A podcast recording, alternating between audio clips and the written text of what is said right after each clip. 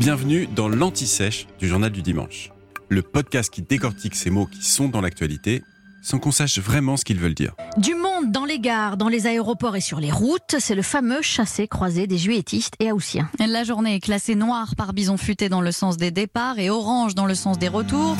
Au fait, qui est Bison Futé? Bison Futé, c'est ce petit Indien qui alerte les automobilistes des journées les plus chargées sur les routes de France et qui prédit les principaux points de blocage. En réalité, il est l'emblème du Centre national d'information routière. Ce centre émet des prévisions un an à l'avance.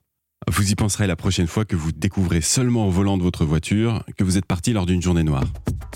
Pour prédire ces bouchons, le CNIR analyse les données des années précédentes et fait tourner des modèles mathématiques. Résultat, il classe les différentes journées en fonction du risque de congestion. Il y a les journées orange, c'est 10% des 365 jours de l'année. Il y a les rouges, 5% de l'année. Et les noirs. Il y en a en moyenne deux par an. Parmi les deux noirs, il y a le traditionnel chassé-croisé, jour où les juilletistes reviennent de vacances et où les Haussiens partent. Mais au fait, d'où vient Bison Futé, le personnage? Tout a commencé le samedi 2 août 1975, en pleine canicule. Le réseau routier français est alors saturé. La route nationale 10, qui relie Paris à la frontière espagnole, est congestionnée sur un quart de sa longueur. Durant ce week-end de chassé-croisé, 145 personnes trouvent la mort.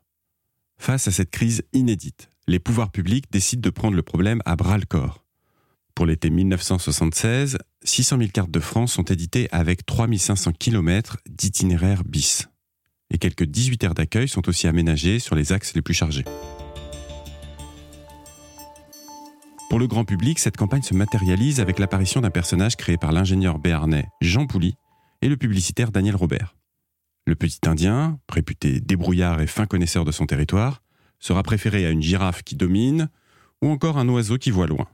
Et quant à son nom, Bison Futé, il rappelle l'idée reçue qui veut que dans les tribus des Indiens d'Amérique, chaque membre porterait un nom d'animal associé à un qualificatif.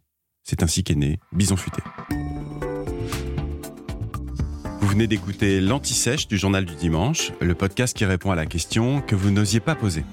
Je suis Vivien Vergniaud et si vous avez aimé ce podcast, mieux si vous voulez écouter d'autres épisodes préparés par la rédaction du JDD, c'est facile.